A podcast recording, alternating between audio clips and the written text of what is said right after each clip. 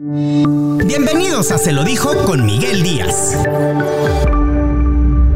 Estamos de manteles, de manteles largos porque para mí es uno de los mejores payasos que hay en, el mundo infantil. A mí me hace reír con sus ocurrencias y pues bueno, yo sé que a muchos de ustedes también les ha hecho divertida cada una de sus presentaciones. Estamos hablando de Carlos Campa, mejor conocido como Regalito. Y la verdad, qué gusto que nos acompañe Regalito. Ay, pues estoy bien contento de estar aquí contigo. Ahora sí te aventaste una presentación bien padre. Saludos a todos, los amo, carajo.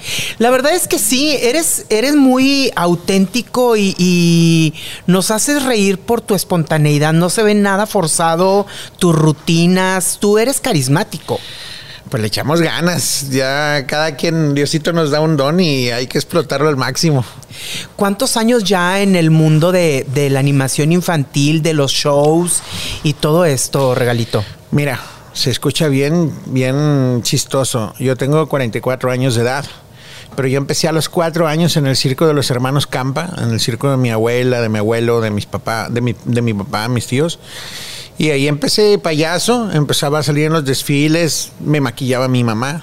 Cosa chistosa, yo no me acuerdo cuándo fue la primera vez que me maquillaron, yo no me acuerdo cuál fue la primera vez que salí de, de payaso, pero recuerdo una de las primeras veces que mi papá me estaba enseñando una rutina, la de, ay, gale, gale, gale. Entonces, pues descubrieron que lo hacía chistoso y a la gente le decían, ay, qué curiosito el niño cuatro años y no se le olvidan las cosas. Y no se me olvidaba porque yo ya lo había visto con mi papá y con mi, con mi abuelito, ya lo había visto con mi tío Poli, con, con mi abuelito, con Patafina. Entonces yo ya había, ya todas, yo iba al kinder en el transporte iba haciendo todo el show de mi papá que hacía con los muñecos de ventriloquía a todos los niños.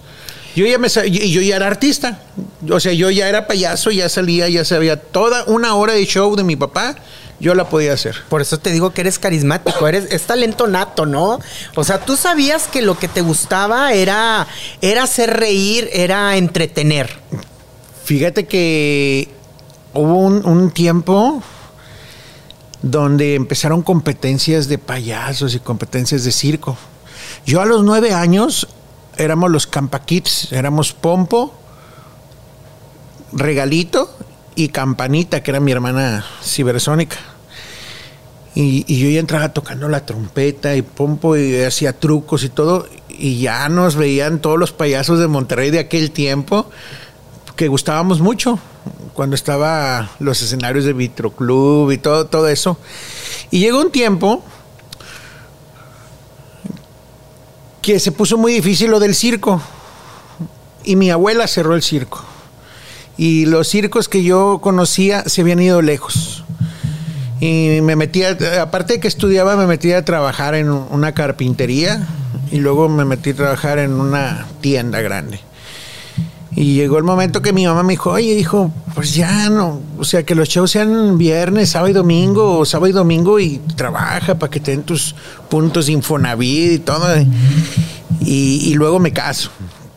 Y luego me, no, no encuentro mi, mi trabajo sólido, porque en aquel tiempo Pompo trabajaba solo, yo trabajaba solo, y no, no, no me, no me, no me, no, no me salía. Y yo ya sentía la responsabilidad, pues que ya vivía con mi esposa y, y, pues bueno, no, no sabía qué hacer y, me acuerdo que me, que no, no, no, no me estaba yendo bien, pero yo sabía que tenía talento. Y me acuerdo que, que me agarré chille chille porque estaba a punto de irme a buscar trabajo a una empresa y, y sentía yo la responsabilidad de que si iba a trabajar a una empresa tenía que ser lo mejor para, para subir de puesto y todo eso, pero era como poner la crucita a mi personaje y, y dejar de ser payaso para dedicarme a otras cosas. Y sí me acuerdo mucho esa etapa de que sabía que tenía talento, pero no tenía trabajo. ¿Te llegaste a deprimir por eso? Por Uh. tener que buscar trabajo, sabiendo que lo tuyo era entretener, que lo tuyo era estar en un escenario. Fíjate que sí me, me dio una pequeña depresión, digo pequeña porque fueron unos 3, 4 días. Y dije, no, saben que yo, yo voy a no sé, voy a poner, no sabía nada de poner anuncios. Ya ves que la sección amarilla, eh, antes era eso.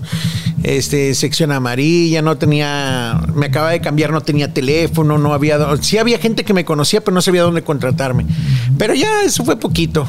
De la mano de mi esposa me ayudó y salimos adelante. Viniendo de una familia de artistas, eh, ¿Cómo es posible que en tu casa te dijeran, pues ponte a buscar un trabajo for, en forma y deja los escenarios para que te den tus puntos, como dices tú, de Infonavit y tu seguro? Yo creo que como mi papá y mi mamá nunca supieron de eso, o sea, nunca supieron de que, de que mi papá trabajara en una fábrica o mi abuelo de parte paterno, materna. Nosotros nunca fuimos así, siempre fuimos artistas de circo. También fue una etapa difícil para el circo y una etapa difícil para la la generación pasada, donde mi papá tuvo que irse a Venezuela a trabajar más de un año cuando Venezuela estaba muy bien. Este, claro. Entonces, cuando mi papá llegó de Venezuela, ya fue otro Alfonso Campa. Él era comediante. Eh, ya era otro, ya era otro. Mi papá quería, mi papá pegó en un programa allá en Venezuela que se llamaba Fantástico, algo así, y él quería llevarnos a toda la familia para allá. A él le fue bien allá, él estaba triunfando allá, pero mi mamá era hija única.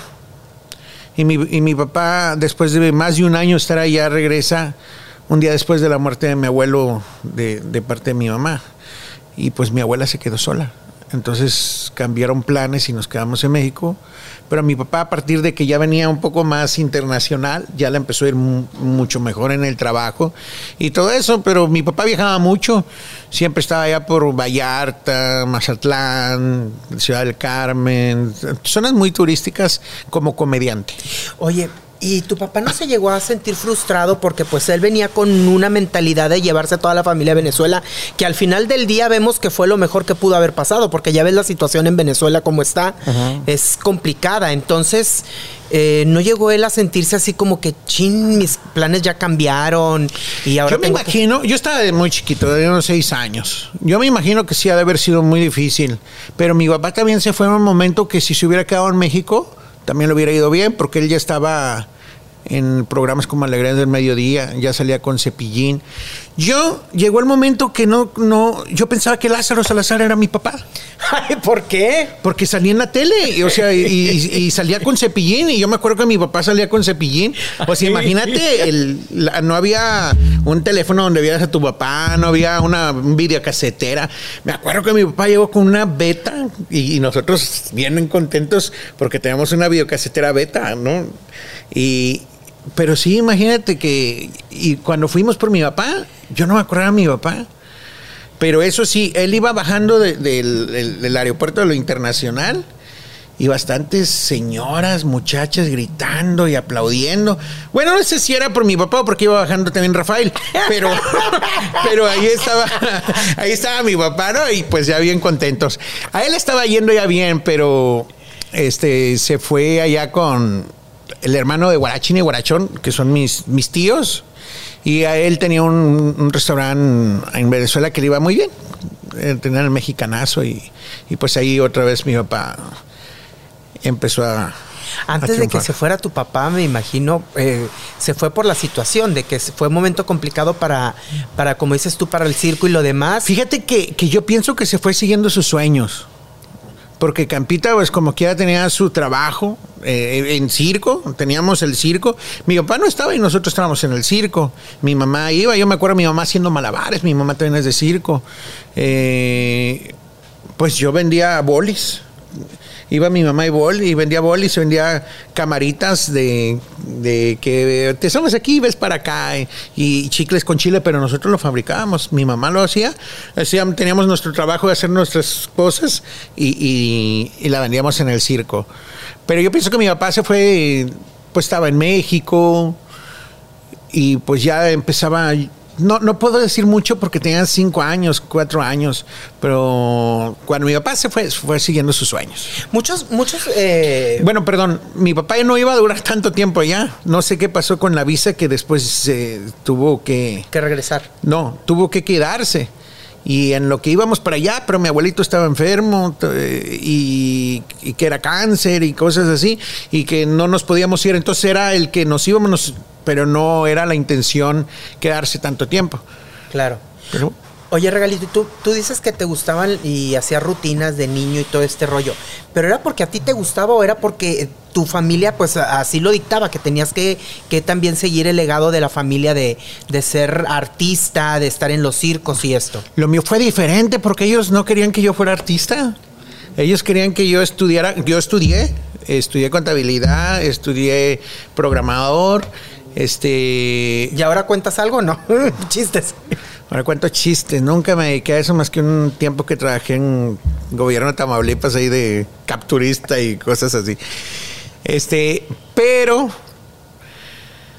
no, lo mío siempre fue esto. Yo desde niño sabía que esto era, lo- o sea, yo me visualizaba, cerraba mis ojos y me imaginaba en un escenario, me imaginaba con muchísima gente.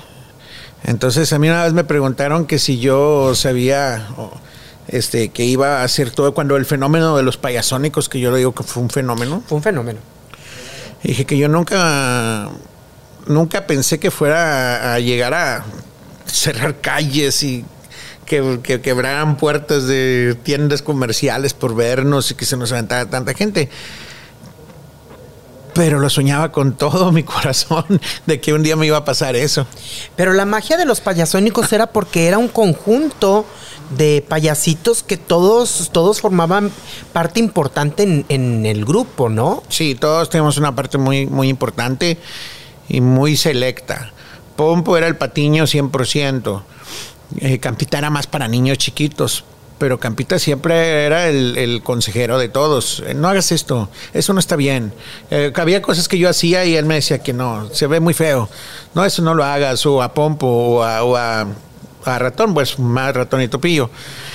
Este, Ratón, pues lo descubrí, yo fui el que lo descubrí que cantaba. A mí me lo pedían prestado para ir a cantar un grupo de versátil. Y luego cuando estábamos aquí, pues lo puse a cantar y fue una- un cambio, una revolución.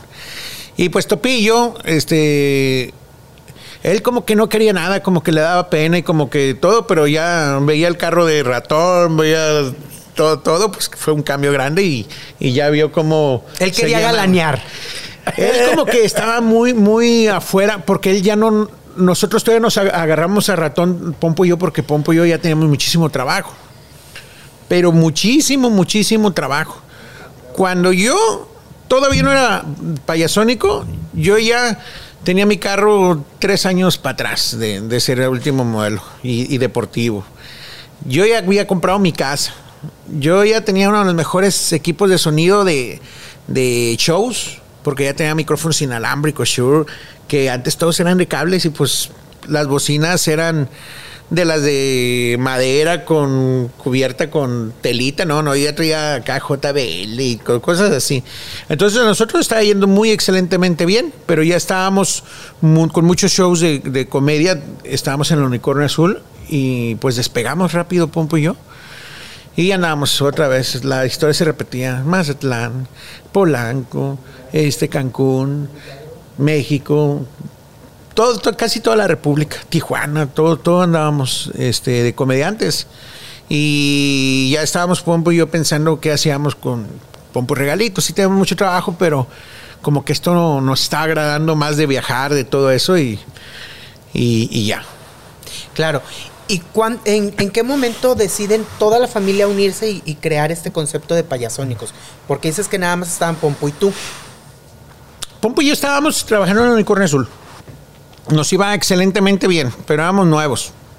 Era de la, de la etapa de cuando le ibas, bueno, es que cuando estaba el Chichas, acaba de salir Gilberto Glés, este, hicimos mucha temporada con la Jitomate La Perejila de Zúñiga, con Teo González, con Jorge Falcón. Trabajé con el Loco Valdés, abrí shows, cerré shows, estuve con él, con Sergio Corona. Entonces, esa, esa, esa es esa etapa en la que estuvimos nosotros y, fu- y fue creciendo. Este, ¿Cuál fue la pregunta? ¿En qué momento se crea este concepto de payasónicos? Mi papá viajaba mucho y mi papá se enferma. Mi papá todos los días hablaba por teléfono con mi mamá. Y me acuerdo que no había respuesta de mi papá, estaba en Sonora. Y no había respuesta de mi papá. Oye, mi papá ya hay tres días que no habla. Y eso nunca, nunca, nunca, Nunca pasaba. ¿no? Era estar siempre, sabíamos que mi papá estaba porque todos los días estaba por teléfono. Cuatro días, ¿con quién está? No sé. ¿Dónde? No sé. ¿Cómo se llama el lugar? No sé, porque Campita estaban dos semanas aquí, luego dos semanas en Oaxaca, y dos semanas en Playa del Carmen, y luego un mes en Vallarta y así. Estaba La Bala, estaba Aldo Show, me acuerdo, Rogelio Ramos. Y, Oye, es que mi papá, y todos conocían a mi papá, está por allá y, y- y no, no, no sabemos nada. Y me acuerdo que todavía eran llamadas de larga distancia. Ah, sí. Y me dio permiso el señor Leal, dueño del unicornio, para estar hablando a hospitales, para estar hablando a la policía, estar hablando para allá. Compramos un vuelo de avión, para, o sea, estábamos desesperados, ya eran cinco días sin nada. Y buscando y buscando, buscando, está en el hospital tal, ah, pum, se nos fue la sangre así para abajo y todo eso. Tuvo una enfermedad campita de una de mariscos. ¿Intoxicación? Una intoxicación, pero muy severa. Este. Total, que ya dimos con mi papá. Ya mi papá se recuperó. Llegó como. Mi papá siempre estuvo muy, muy delgado y siempre estuvo cuidándose mucho ejercicio. Llegar con 10 Corrioso. kilos. 10 kilos menos, nos asustamos ver a mi papá tan, tan mal. Y pues bueno. De ahí eh, fue la cosa que ya no queríamos que mi papá estuviera solo. Pompo y yo ya, ya nos iba muy bien. Entonces lo invitamos a que, a que entrara con nosotros al show de los Campa, de comediante. Ni trabajaba tanto él, ni trabajamos tanto nosotros. Era cuando el show era de hora y media. Ajá. Y luego, a la hora de, de estar acá, pues papá, de payaso, ¿cómo ve? Tenía mi papá mucho tiempo que no se me quedaba de payaso. Él era comediante para niños, era ventríloco, era mago, pero su trabajo fuerte era la comedia para adultos.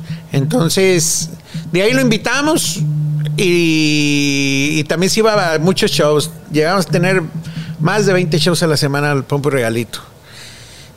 Entonces, pues ya iba a Campita y todo eso, y de repente ya estábamos metiendo a ratón, porque ratón nos, movía el audio y Topillo era, era Tiger o Winnie Pooh.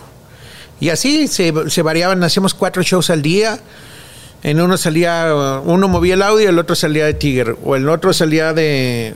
movía el audio y se, se cambiaban. Y de repente no llegaba Campita, llegaba ratón de payaso. ¿Y tú qué? Es que mi papá dice que está cansado, que se siente mal, que voy, que, que vaya yo, para que me enseñe. Ya estoy enseñando a, ratón y pompo. Y mira, hazle así como yo. Y lo que digo yo, hazlo tú, no importa. Y, y ay, pues hacía sus pininos y entraba yo para, para rescatar. Hacía sus pininos y entraba yo para rescatar. Pasa unos dos meses y mi papá, voy a ir a trabajar a Chiapas. Oiga, papá, ¿y por qué? ¿Por qué tiene que irse? Pues está trabajando aquí, no está yendo bien. Sí, pero ustedes no quieren que vaya ya con ustedes.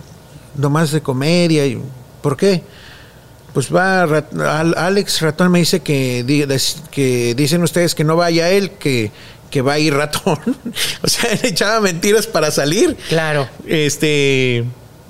Y pues mi papá se sentía con nosotros, sentía como que no queríamos y nosotros, ah, ahora mi papá no quiere trabajar, nomás quiere que le mandemos a, que nos manda ratón y pues, y así se fue, ya cuando nos enteramos de que de eso había pasado, pues ya no le quedamos viendo ratón y saqué la de payaseando. Pero esa fue cuando empezamos y, y en una ocasión ya nos descubre Mauricio Latorre y Gustavo Morantes y fue cuando empezamos, ya tenemos como un, un año trabajando juntos los, los payasónicos. El grupo. ¿Por qué regalito y por qué la forma de maquillarte así y la caracterización? Este es un personaje clásico de, payasos este, Augustos eh, es, americanos. Pero mi hermano Pompo fue el que usaba la peluca y que se maquillaba así. Claro que ha sido una evolución de, de maquillaje. Y yo me maquillaba muy parecido a ratón. Pues, tantito blanco, chapita, naricita y, ya. Estaba muy delgado y estaba en el circo. Entonces yo le decía, Pompo, yo, préstame la peluca. y ya me prestó la peluca. Ahora píntame, porque a mí no me salía pintarme así.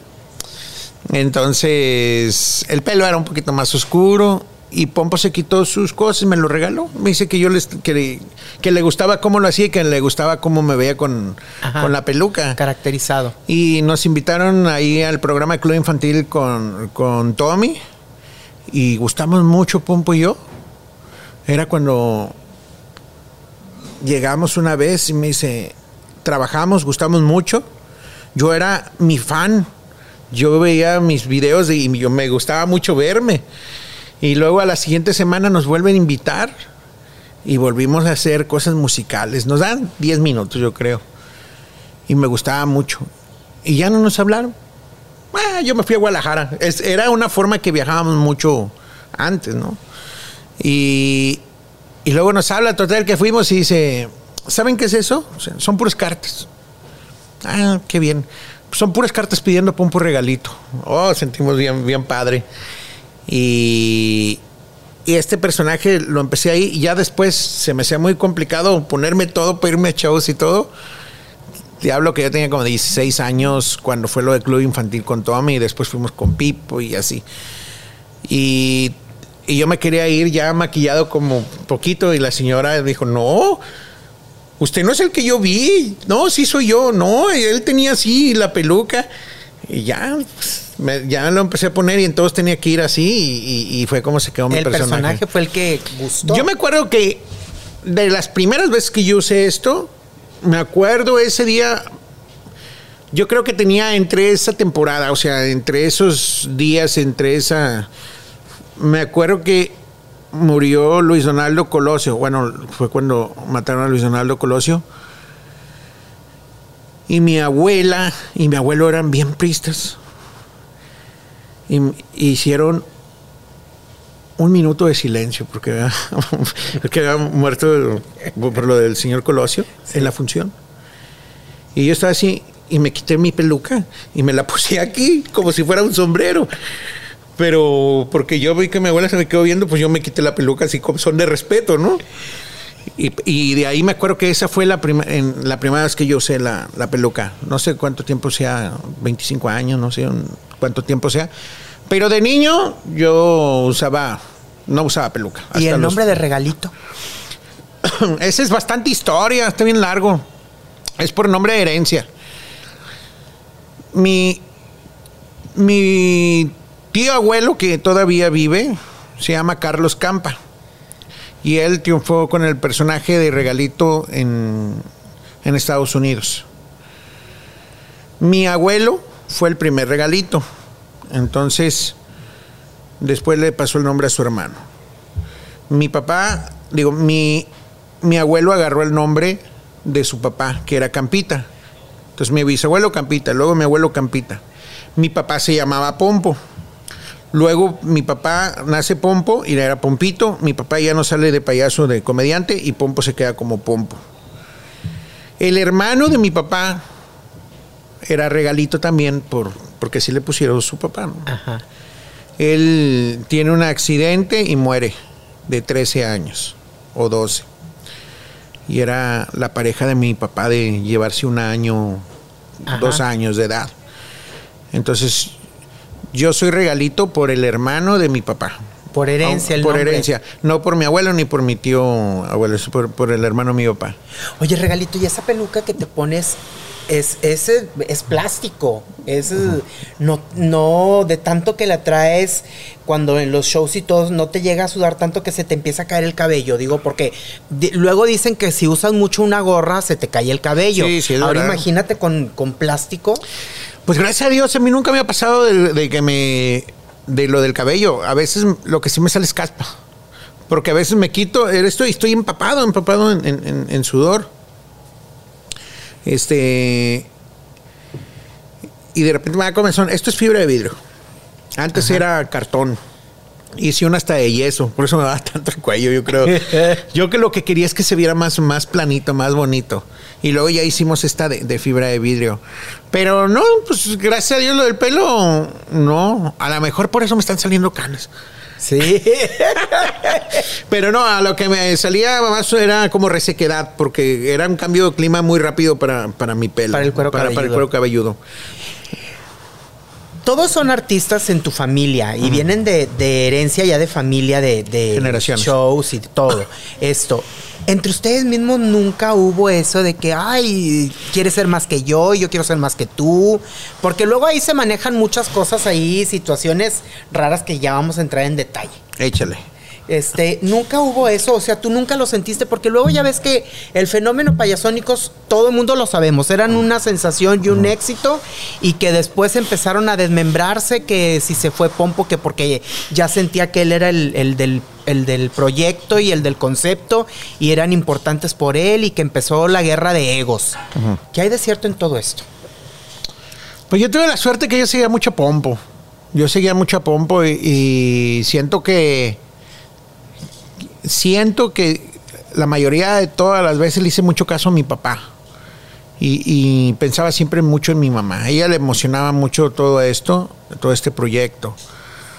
Cuando Pompo sale de, de Payasónicos, este, fue una decisión más que nada, no fue un pleito, fue una decisión tomada, pensada, pero después se, revirtió.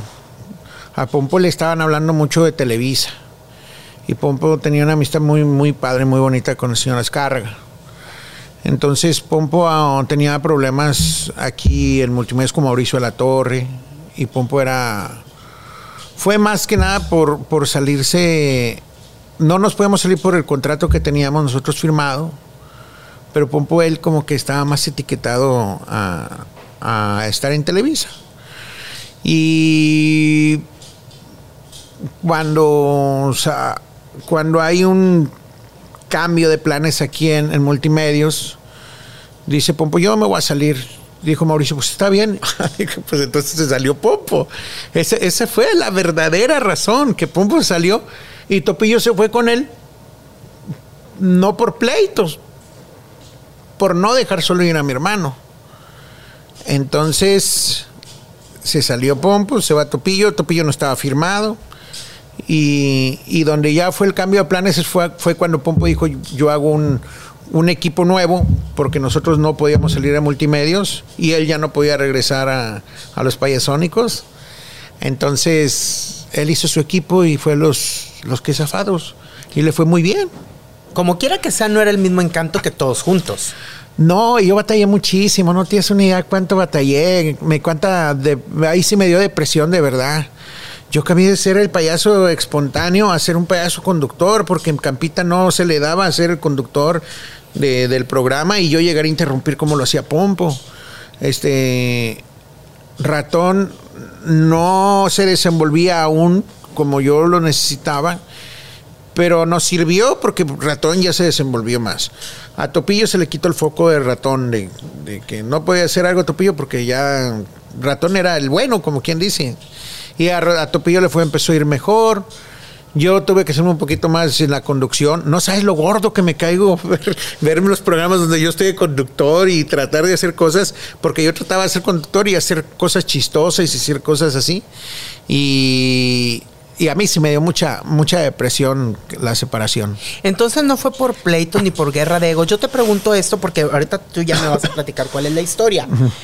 Este Ricky, Mr. Pulgas ahora, Ah, antes mi Garrapatas Show, tu sobrino vino aquí y dijo que si hubo muchos problemas entre ustedes, que se aventaron las maquillajes y que se pelearon tú y Pompo. y- Mira, él era un niño de unos seis años. Él vivía con su mamá, no vivía con Pompo. Él no estuvo en las giras que estábamos nosotros, porque nosotros donde menos estábamos era en Monterrey.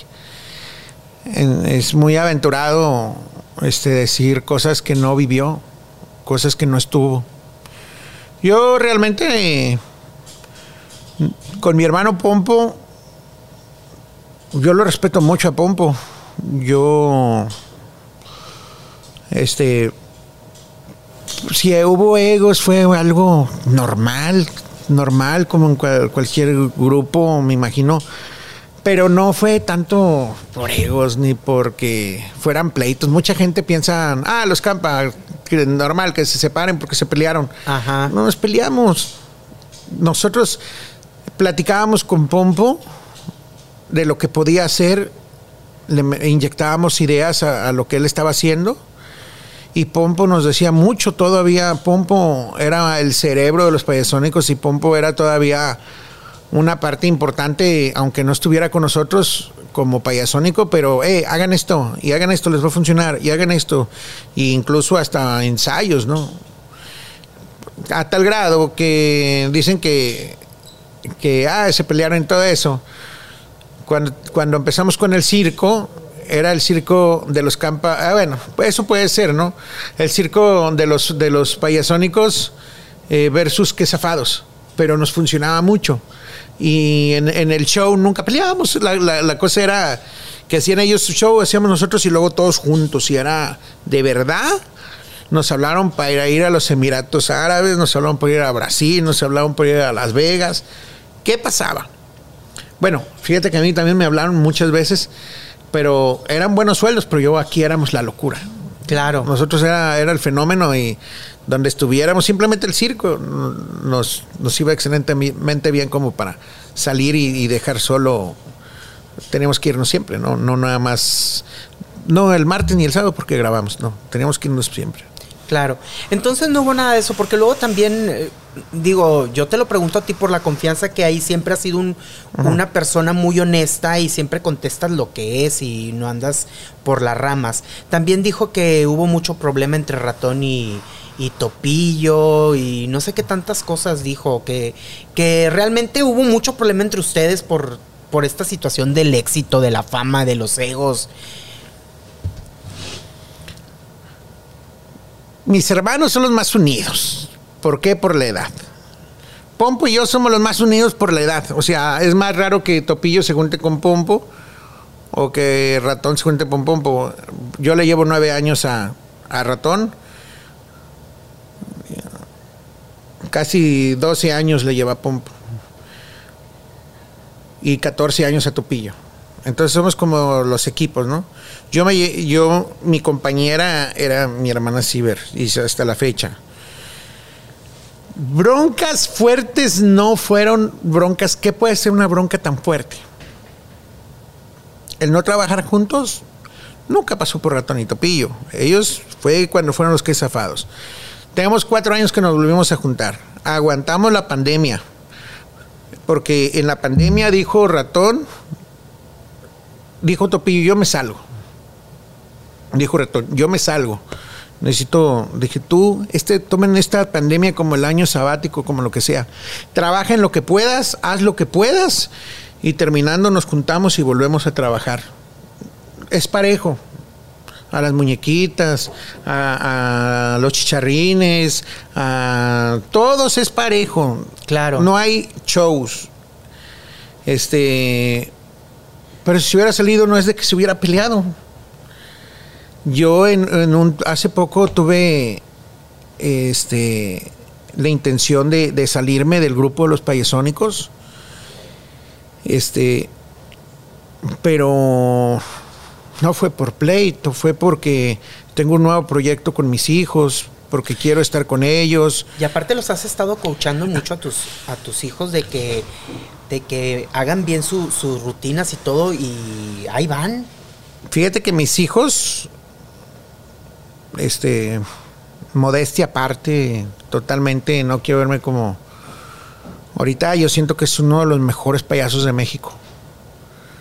Y me siento muy orgulloso. Les falta la oportunidad que la gente los conozca, que la gente los vea. Pero donde van, yo revivo cosas que, yo veía cuando los payasónicos, los dos componen, los dos cantan.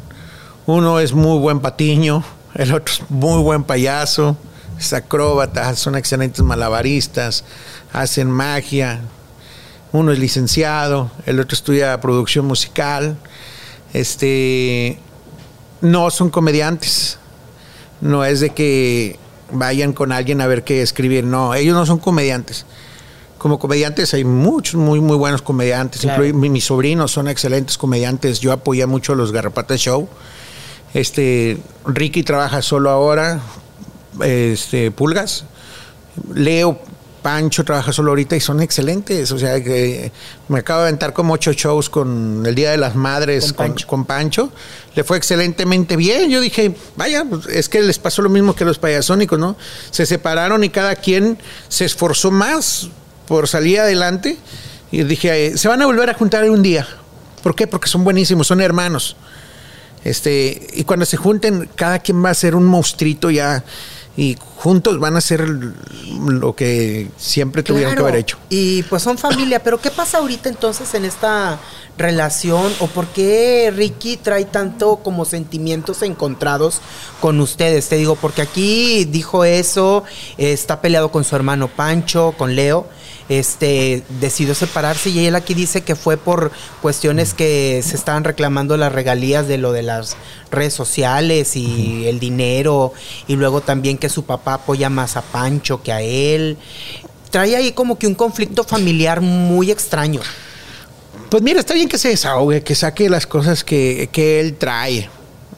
Yo te voy a hablar de afuera de, su círculo. Sí, como familiar. Como familiar ese Pompo siempre estuvo pensando que era lo mejor para ellos en, en, lo que fue comedia, en lo de que fue payaso. Siempre fue platicar, se los llevaba a México. Este, siempre, incluso lo dice, quería hacer malabares, ahí estaban las mejores clavas. Quería hacer monociclos, ahí estaba lo mejor, ¿no? Entonces sí lo apoyó, ¿no? Sí, sí fue media contra. No, no estuvo. Él no creía que fuera esto, pero yo quería esto y me lo daba, entonces sí hubo apoyo. Es que como comediantes ellos pues traían mucha, mucha escuela de, de, pompo y regalito de la comedia que hicimos nosotros. Fue evolucionando, claro, pero el primero fue de nosotros. Y es un estilo, es una forma de trabajar, aunque no se pusieron campas y que bueno, que, se habían puesto Garrapata Show. Todo eso, pues traían herencia de, lo que era nuestra comedia. Hay muchos comediantes nuevos que hacen rutinas de nosotros. Y mucho, o sea, hay comediantes muy famosos que traen rutinas de nosotros. ¿Como quiénes? Con, con muchos comediantes. Pero este, está padre, está padre yo llegué una vez a México a, a, la fábrica de risas y no, me sentí súper padre, me conocían, estaba Teo González, me conoció, saludamos, pues trabajamos juntos, la bala, pero yo era fan de los tepichines y que me conocieran, oh, yo me sentía como MacGregor así caminando, ¿no? Ellos, es bueno que, Richie, que, que, Pulga saque todo lo que traiga, porque se puede enfermar con tantos sentimientos o tantas cosas. Realmente su papá siempre estuvo preocupado por sus hijos. Si ahorita se ve más con Pancho, es que Pancho busca mucho a Pompo. Y Pompo siempre está. Este ¿Qué te puedo decir? O sea, si Pulgas no quiere verlo, no, no. Entonces el del problema es Pulgas. No tengo idea. Qué bueno que saque su, lo que él tenga. Es más, es que realmente yo no puedo hablar mucho de, ellos porque pues yo no vivo con ellos. Yo estoy siempre en mi trabajo, o sea, estoy siempre viajando, estoy con mi familia. No sé qué fue lo que en realidad pasó. Se enojaron se molestaron. Y yo cuando estaba en un programa del Tito el Ranchero, llegó Pancho y, lo invitamos con nosotros. Entonces pues, yo estaba tirando carro, de, se pararon, no, es que, y, pero yo estaba en mi papel, yo estaba en un contexto de, de, puras risas, de puro cotorreo. Y yo digo, por culpa de Gina, y creo que se molestó él eh, con, con, ese comentario que yo hice. Pero pues no somos, no somos doctores ni licenciados, somos payasos, somos comediantes.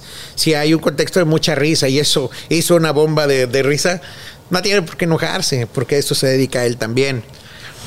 Este, yo lo quiero mucho, es mi hijado, y créeme que sí, sí estuve mucho tiempo preocupándome por sus pasos, porque no, no se fueran en vicios, porque fueron muy buenos muchachos no nunca cayeron en esos vicios malos o no siguieron los pasos de la familia claro y, son excelentes comediantes O sea, no sabes en el camino qué fue lo que pasó que, que hubiera esta fractura.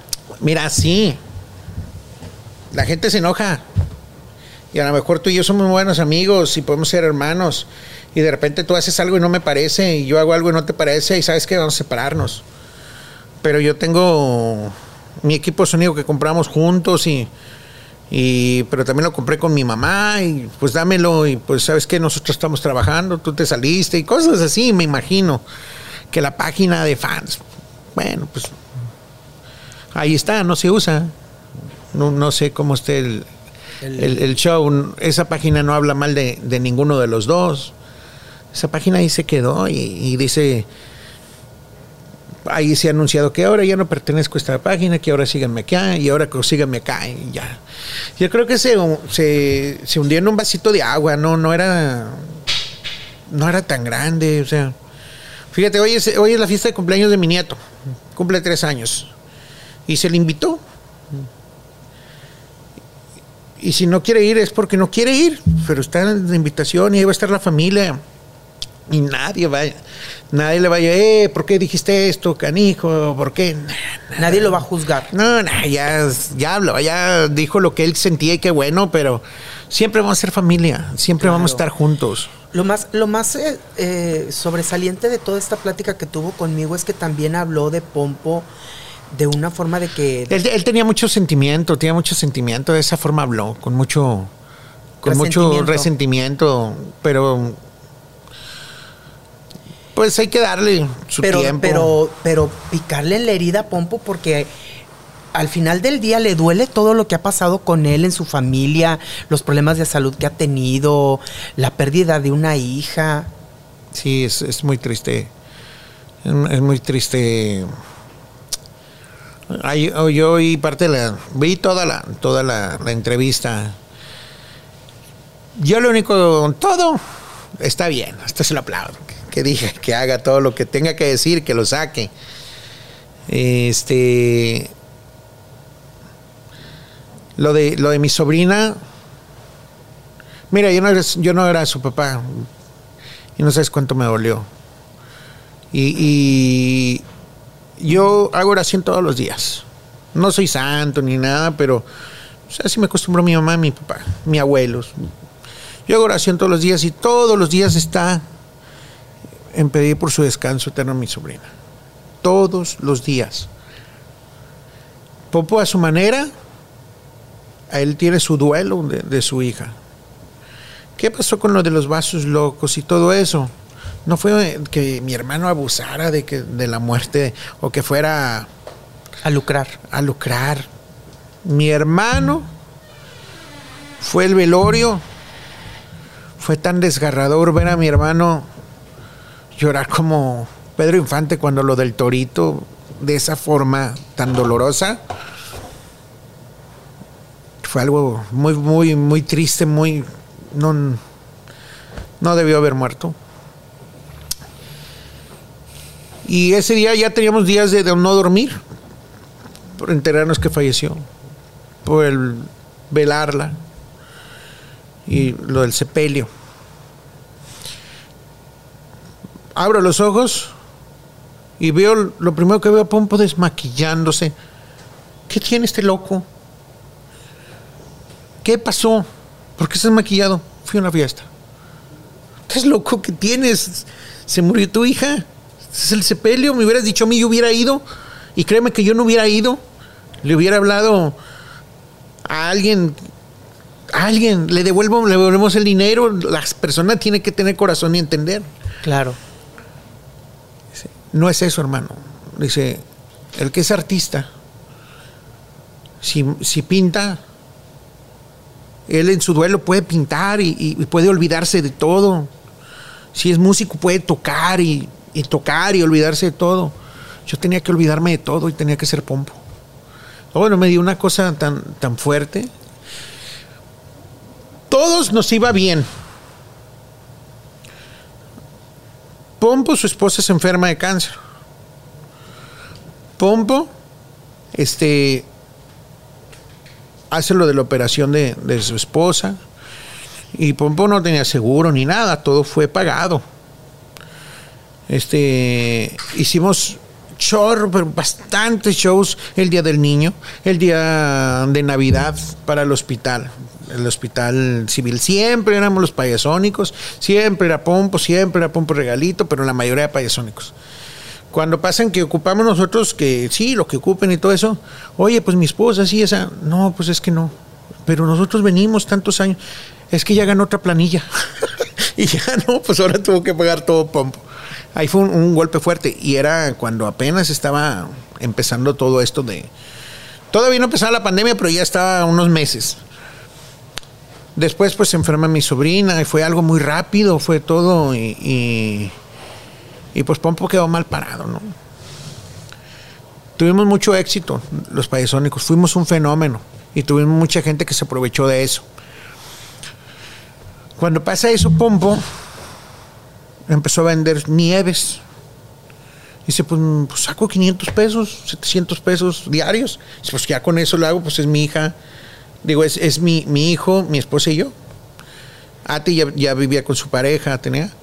Y, y, pues los demás pues ya tienen su familia. No, pues él hacía sus, sus ventitas, sus, sus vasos locos pero los hacía diferente porque les echaba muchas cosas. Sus tostadas, hacía sus preparaciones y todo. Entonces, un día dice Pompo en un live que hizo que tenía sus 49 personas, 70 personas, 100 personas. Y pues que estaba muy triste. Hace una, un, ¿cómo se dice? Una publicación donde dice, si alguna vez te presté dinero y alguna vez tuviste la intención de pagarme, este es el mejor momento. Y eso mismo luego lo dijo este Javier eh, Miranda. Miranda. Lo mismo que puso Pompo, pero él lo, enfocó más a ciertas personas. Tú sabes quién eres, tú sabes cuánto te he prestado y cuánto, porque también prestaban, ¿no? sin intención de réditos ni nada, no. Pompo en su tiempo, yo creo que si le hubieran regresado lo que él prestó, él compraba una casa nueva y un carro nuevo. De gente que, ay, pues, sobrino, y que préstame que para mi carro y que porque ya, y préstame, préstame, préstame, préstame.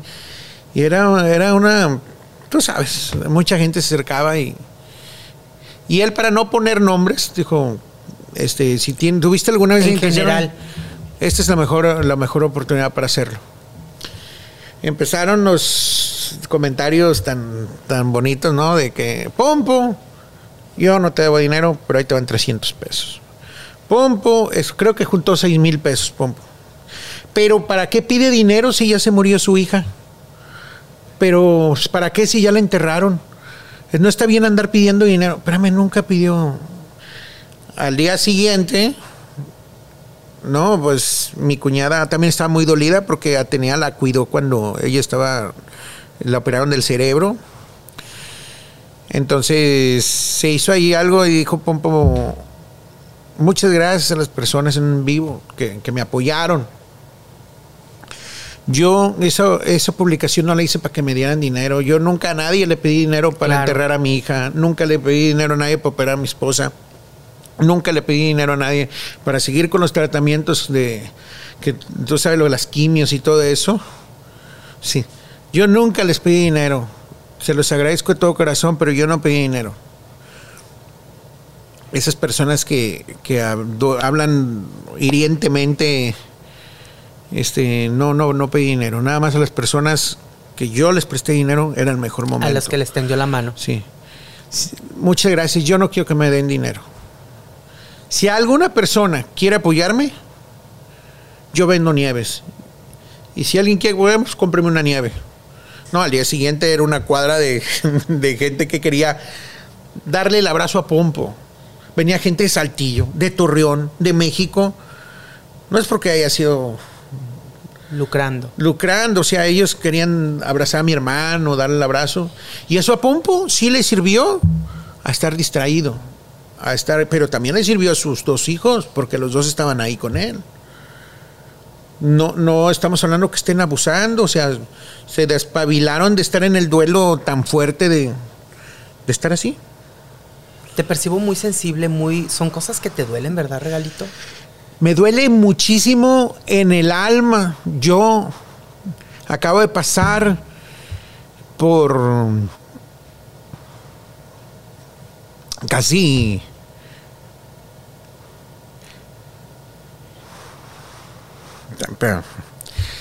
casi pierdo a mi hija.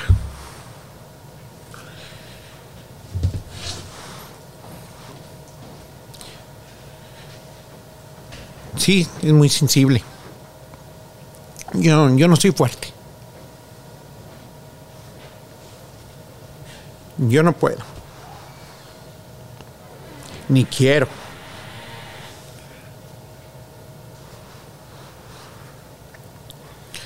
Pero es feo que alguien diga, se murió su hija y él la puso. Es triste porque es, es su otro hijo. Pero qué bueno que saque él eso, qué, qué bueno, porque a lo mejor él, él- lo siente así, ¿no? Pero si ya te preguntan por, como padre y que, que escuches esto, oye, si te duele. Dos veces he perdido, he estado a punto de perder a mi hija, casi en un año.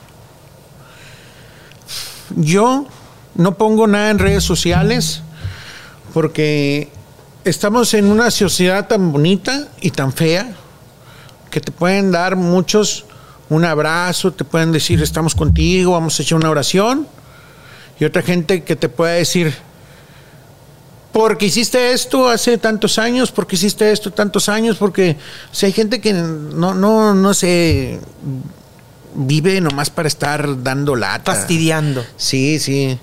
Me acuerdo que estaba Pompo ahí con sus vasos locos y le ofrecen un, un negocio para que, oye, es- este chavo no tiene, este, también es show, si quiere hacer, ¿cómo ves? Y la marca y todo.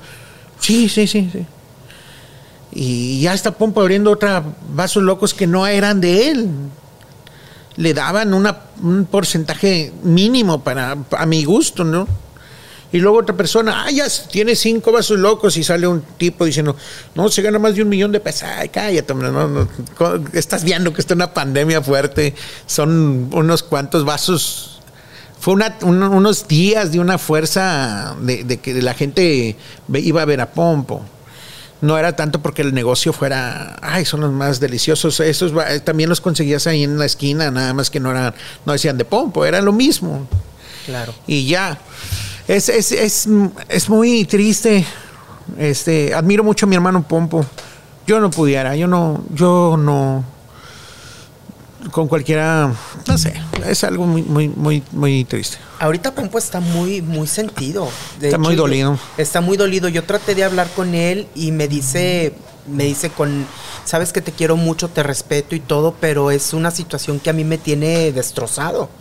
Tal cual me lo dijo Pompo. Está destrozado por la situación con Ricky, todo lo que está pasando después de todos los problemas que han atravesado como familia. Pues es que es su hijo.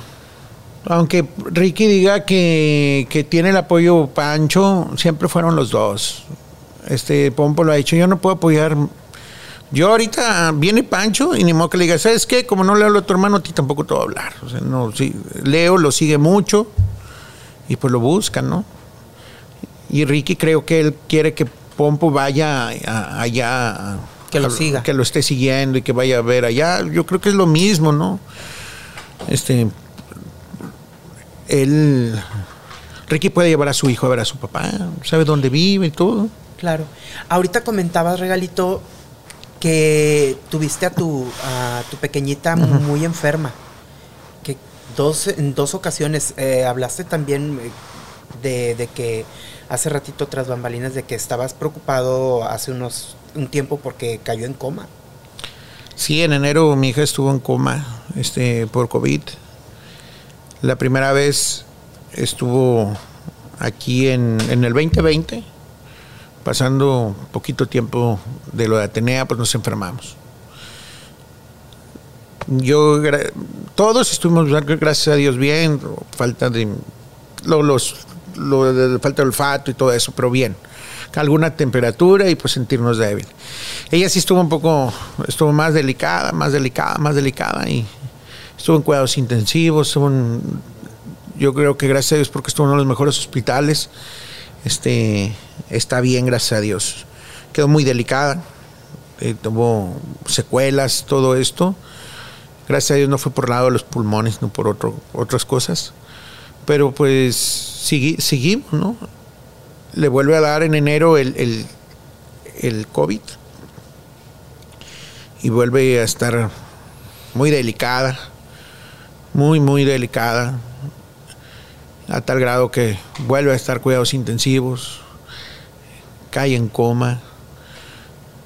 Estábamos nosotros en Nuevo Laredo, estábamos pues yo tuve el apoyo de toda mi familia, tuve el apoyo de mi hermano Pompo, de mi hermano Guillermo, de todos, todos somos muy unidos. Muy a, contrario de lo que la gente piense, somos muy unidos. Tuve llamadas de, pulgas, tuve llamadas de pancho, tuve, muy unidos todos. Y gracias a Dios, mi hija, pues está bien. Ahorita está muy, muy bien. Sí, se aventó como unos cinco días en el hospital, pero aparte como casi un mes estar yendo y viniendo y que sí, que no. Y pues, ¿Cuántos años tiene tu niña? 19 años. La plena juventud. Sí. ¿Qué sientes, regalito? Digo, híjole, me imagino, no quiero imaginarme el dolor tan grande de ver a tu, tu niña, porque no dejan de ser unos niños para los papás. Verla debatiéndose ahora sí que entre la vida y la muerte sentí que se me salió el espíritu, que se me salió el alma. Cuando el doctor me habla en privado y me dice, ya no tiene signos de vida.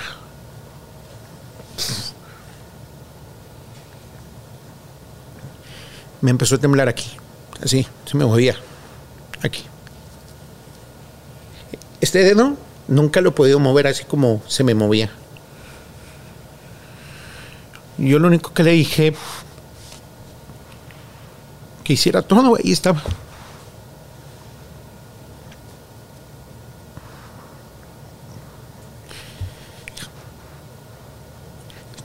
Es un botón que todavía no puedo superar, pero está viva, está bien, está fuerte. Este, yo nomás le decía, no le diga a mi esposa, hagan lo que tenga que hacer, no le diga a mi esposa. Y ya, Regalito, a veces las personas cuando atraviesan por situaciones complicadas y ver a un familiar enfermo, sufriendo, padeciendo, dicen a veces, yo mejor ya se le entregué a Dios, que sea tu voluntad, te la entrego. Yo no. yo no. Yo no, no. Nunca, llegaste a decirle a Dios, pues... No, no. No, no. Estoy mal, yo sé, a lo mejor.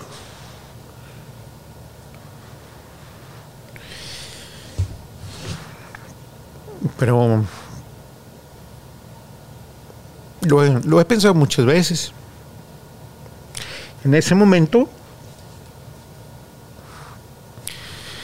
si ella se hubiera ido, yo, yo también. De la forma que fuera. ¿Llegaste a pensar en eso? No, no, todavía. ¿Todavía?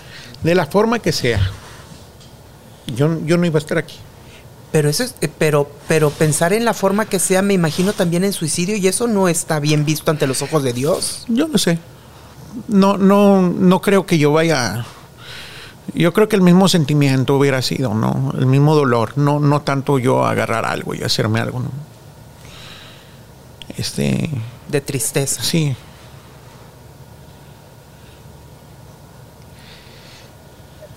Fíjate que una vez yo le dije a mi mamá, que yo le iba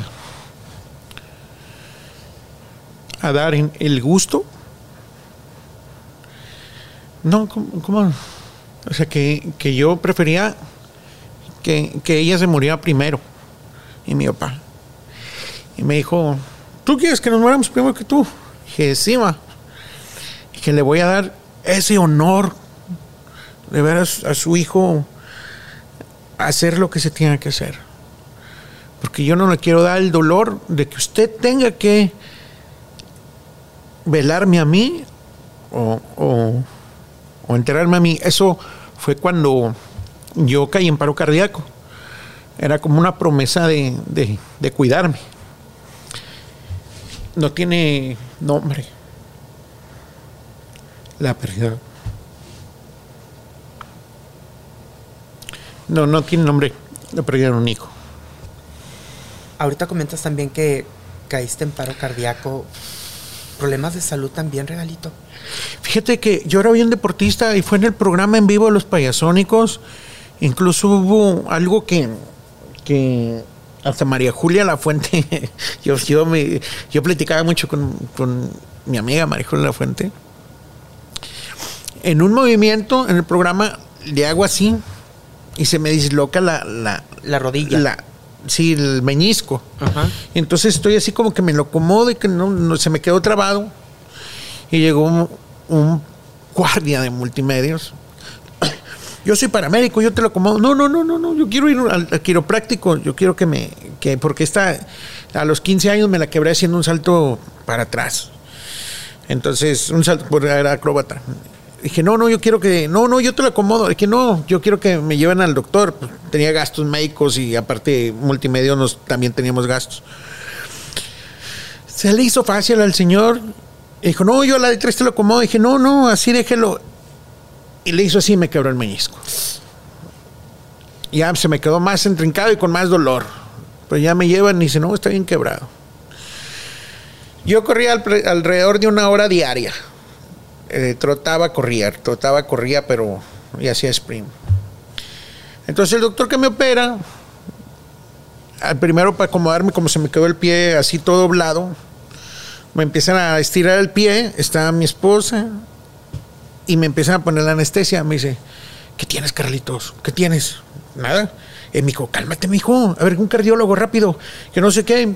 Yo estaba en, en el área de urgencias, por- porque ahí llegamos, me imagino. Y sí, y de repente me empecé a sentir, "Ay, no puedo respirar, no puedo respirar. Y me acuerdo que me están haciendo así el pie, así, y a ver, un cardiólogo, y ¡pum! se acabó. Después ya supe que me reanimaron y que todo, todo ese rollo, caí en paro cardíaco por la anestesia. Después, ah, y todo eso dijeron que no, que no me habían hecho nada en la pierna, que como que era show de nosotros. Ajá. Eh, fue lo que le platiqué a, a, a María Julia Fuente, que no, que sí, que yo tengo el video donde me están operando y que me están quitando. Era una operación tan tonta, tan poquito, tan esto, pero no fue la operación por lo que yo caí pero cardíaco. Después me dijeron que las personas que hacían actividad física muy así, que, que- que se aceleraba o no sé qué pasó. La segunda vez, este, fue por presión ar- arterial, tenía alta presión arterial, me salió sangre en la nariz. Yo estaba en el programa con Mario. Mario hizo vacaciones, yo me quedo con Poncha de Nigris. Jugamos mucho, éramos muy juguetones, hicimos una rutina donde nos poníamos en la espalda, pero de Nigris y yo estábamos locos, nos dábamos con todo. Después dijeron que había sido que eso, que me había lastimado. No, no fue nada de eso. Yo traía la presión arterial alta, comí palomitas con mucha sal. Eso hizo que me diera una cosa. Fui para allá, me atendieron, me hicieron un angiotac. Al momento que te ponen la máquina así, dice respira profundo, te vamos a poner el, el medio contraste, el- salí, res- salí alérgico al medio contraste y caí en paro cardíaco. Al borde de la muerte dos ocasiones. Sí, dos veces paro cardíaco por cosas que, pues ahora sí que externas a mí. pues. Pues ya la has librado. ¿No crees que Dios tiene algo que decirte o algo La que- tercera es la vencida, cuídese, mijo. sí. No, pues en esa ocasión yo le dije a mi mamá que, que es muy difícil que sea al revés. Y ya le prometí a mi mamá que me va a cuidar. Oye, regalito, luego ya ves que las personas de repente son así muy drásticas de que dicen, no los tendrán ahí enterrados en un panteón tú porque tanto problema de salud en la familia, de que les hayan hecho macumba. Fíjate que mi mamá, mi, mis abuelas, las dos, mis, mi abuela materna, mi- que era mi mami, Yo fui más criado en mis primeros años por mi, mi abuela materna, mi mami. Y, y mi abuela, do- doña Rosita también, siempre fueron muy católicos, fueron muy creyentes.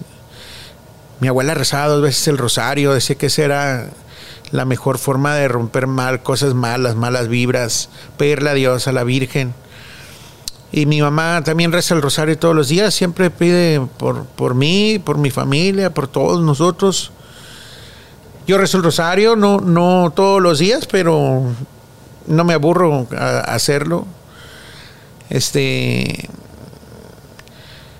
Pues sí, creo que hay gente que se dedica a hacer cosas y todo eso, pero yo ¿No crees en eso? no. Si les yo- han comentado eso. Yo no voy a que me lean la mano, ni que me lean las cartas, ni que.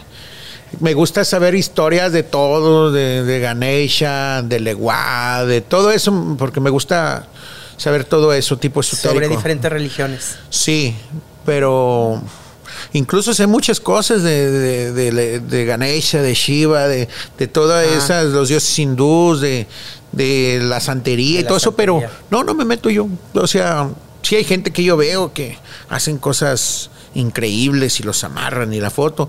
Ahí en el Mercado Juárez hace unos 15 años estaba mi carro y estaba mi foto y estaba envuelta en víbora de, en- de- ¿cómo se llama? ¿Una fotografía tuya? Sí, ya sí. ves que no ando tan mal, capaz de que te tienen ahí bien curado. Pero nosotros tenemos una protección de Diosito. O sea, no, no, no es tanto. Yo nada más agarré mis cosas. ¡Eh, no dejen! Ya, dejen mis cosas y, y ya me traje mis, mis fotos así, Amarradas. amarradas. Y que me han puesto en café, en un vaso de café, mi foto congelada en tal parte. ¿Sí te han dicho? Sí, me han dicho. Tú sabes que eso siempre hay gente que, que se dedica a Entonces cosas. sí te han comentado que tal vez los tengan bien embrujados, Sí, sí, eso sí. pero no hacen eco a esos, a esos rumores. Pues es que yo me siento, este, mis creencias, cuando uno cree en Dios y todo eso, no, no le tengo tanto pavor o tanto miedo a eso. Entonces ahorita todo bien, salud perfecta, los problemas entre Pompo y sus hijos pues se arreglarán algún día. Yo pienso que son cosas pasajeras, son cosas que es un pleito. A lo mejor mi sobrino tenía la necesidad de sacar cosas, qué bueno que lo haga. Su papá siempre va a estar ahí y lo quiere mucho. Este, y él quiere mucho a su papá, se enferma y es el primero que anda ahí. Cuando se enfermó, que, que tenía azúcar, él hasta hizo un grupo donde, donde todos los días le estaba diciendo que se cuidara, que no tomara refrescos y todo eso. Lo quiere mucho. Algo le pasó que se enojó. Claro. Y cuando uno se enoja, pues hace cosas que después te puedes arrepentir, ¿no? Claro. Pero hasta el momento yo siento que no ha hecho ah, tampoco algo tan grande más que decir lo que sentía en el momento y pues se puede tomar como que, ah, estaba enojado, ¿no? Claro. Por eso dije eso. Claro. ¿Qué sigue para todos ustedes? Para ti, Regalito, trabajando. He visto que andas haciendo show con Pancho, Pompo. Vi las publicidades en algunos centros nocturnos. Fíjate que estamos preparando un, un, eh, un show de comedia. Nosotros somos comediantes también. Estamos haciendo un, estamos preparando un show de comedia, este, donde somos puros campa. Somos y hicimos ese evento ahí en el Merequetengue y fue lleno total y con gente afuera y, y ahora lo queremos hacer más en grande. A mí, a mí en lo personal ya no me conviene ir a estar en, en, en el Merequetengue, en el Unicornio Azul y todo eso porque ellos ya tienen un, un- un tope de, de sueldos y todo eso. Yo ya estuve ahí mucho tiempo y ahora quiero hacer mis cosas eh, un poquito más en grande. En otro tipo de escenarios. Sí, otro tipo de escenario. Ahorita pienso hacer teatro, pero con ese, Concepto. con ese concepto, por decir, el lunes de comedia. Y ya. ¿Y cómo va esto? Va muy bien, estuvo excelentemente bien. Pregunten a quien ya lo vio. Estuvo muy, muy bien. Estuvimos en. Todo nació porque estuvimos en, en Ciénaga de Flores en el Día de las Mares de tipo de comedia. Luego estuvimos en García y estuvimos con una empresa, estuvimos, pero con eso y nos gustó y dije vamos a hacer algo. Aparte es bueno escribir tantito, Claro, hacer algo diferente. ¿Y la televisión? Ahorita no tenemos ahorita planeado nada, no tenemos más que nuestro canal de YouTube, Los Payasónicos Oficial, y es lo que estamos nutriendo ahorita. Subiendo rutinas y... Todo, sí, pero más que nada tipo aventuritas, que es lo que está de moda, Ajá. no, no tanto una rutina, pero sacando videos, estamos grabando disco, el disco está con gente muy, muy, muy profesional.